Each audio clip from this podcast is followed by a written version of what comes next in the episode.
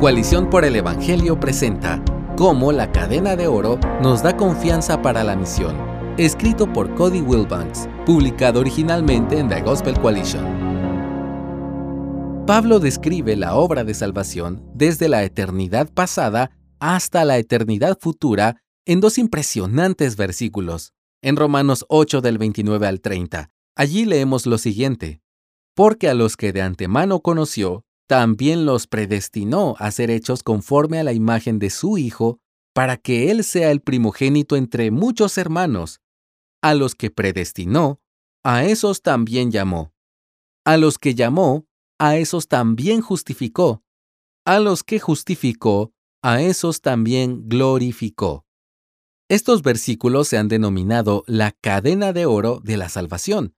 Ofrecen a los cristianos una gran seguridad al describir las etapas inseparables de la obra salvadora de Dios, pero la cadena de oro de la salvación de Pablo no solo nos ofrece seguridad personal, sino también confianza misiológica. Romanos 8 del 29 al 30 es el fundamento de lo que los teólogos reformados llaman el ordo salutis, orden de la salvación. A los ojos de los reformadores, cada paso de la salvación descrito está ligado a los demás como una cadena inquebrantable. Todos los que son conocidos de antemano son también predestinados. Todos los predestinados son también llamados. Todos los llamados son también justificados. Todos los justificados son también glorificados. William Perkins describió la implicación del pasaje de esta manera se nos amonesta a luchar contra toda duda y desconfianza de nuestra salvación, porque no depende ni de nuestras obras ni de nuestra fe, sino del decreto de Dios, que es inmutable. En otras palabras, los creyentes pueden disfrutar de seguridad, porque Dios es el autor de la salvación de principio a fin. Nada ni nadie puede romper la cadena. Esta misma verdad que nos da seguridad personal también debería darnos confianza en el avance del Evangelio por todo el mundo. En Apocalipsis 5, versos 9 al 10, Juan comparte una visión del objetivo final de nuestra misión. Y cantaban un cántico nuevo, diciendo, Digno eres de tomar el libro y de abrir sus sellos, porque tú fuiste inmolado y con tu sangre compraste para Dios a gente de toda tribu, lengua, pueblo y nación. Y los has hecho un reino y sacerdotes para nuestro Dios y reinarán sobre la tierra.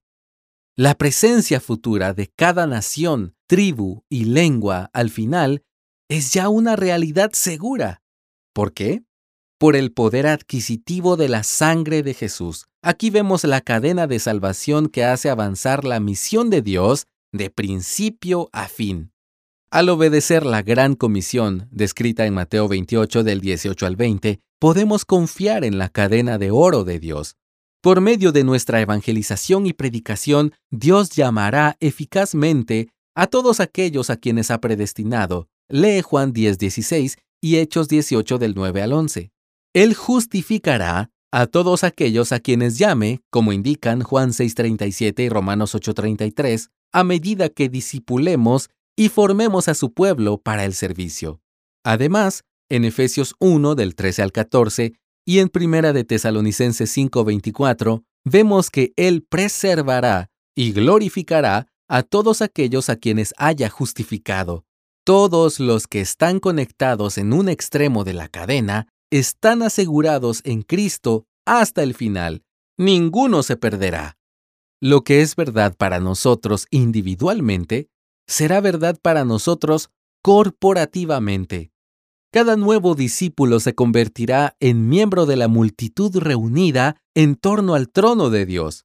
La misión tendrá éxito porque cada creyente está asegurado por el eslabón de oro de la obra soberana del Señor. William Carey dijo célebremente a sus compañeros ingleses que si ellos estaban dispuestos a sujetar las cuerdas, él estaba dispuesto a bajar a la mina de oro que era la India. Desde entonces, sujetar las cuerdas se ha convertido en una forma abreviada de referirse a la importancia de que los misioneros cuenten con el apoyo de personas que les ayuden mediante la oración y las donaciones económicas. Con una comprensión teológica sólida del Ordo Salutis, los misioneros pueden ir no solo con el aliento de una cuerda sostenida por colaboradores, sino también con la confianza superior de una cadena forjada por Dios. Ningún obstáculo cultural, lingüístico, financiero u hostilidad del gobierno frustrará el avance del Evangelio de Dios hasta los confines de la tierra.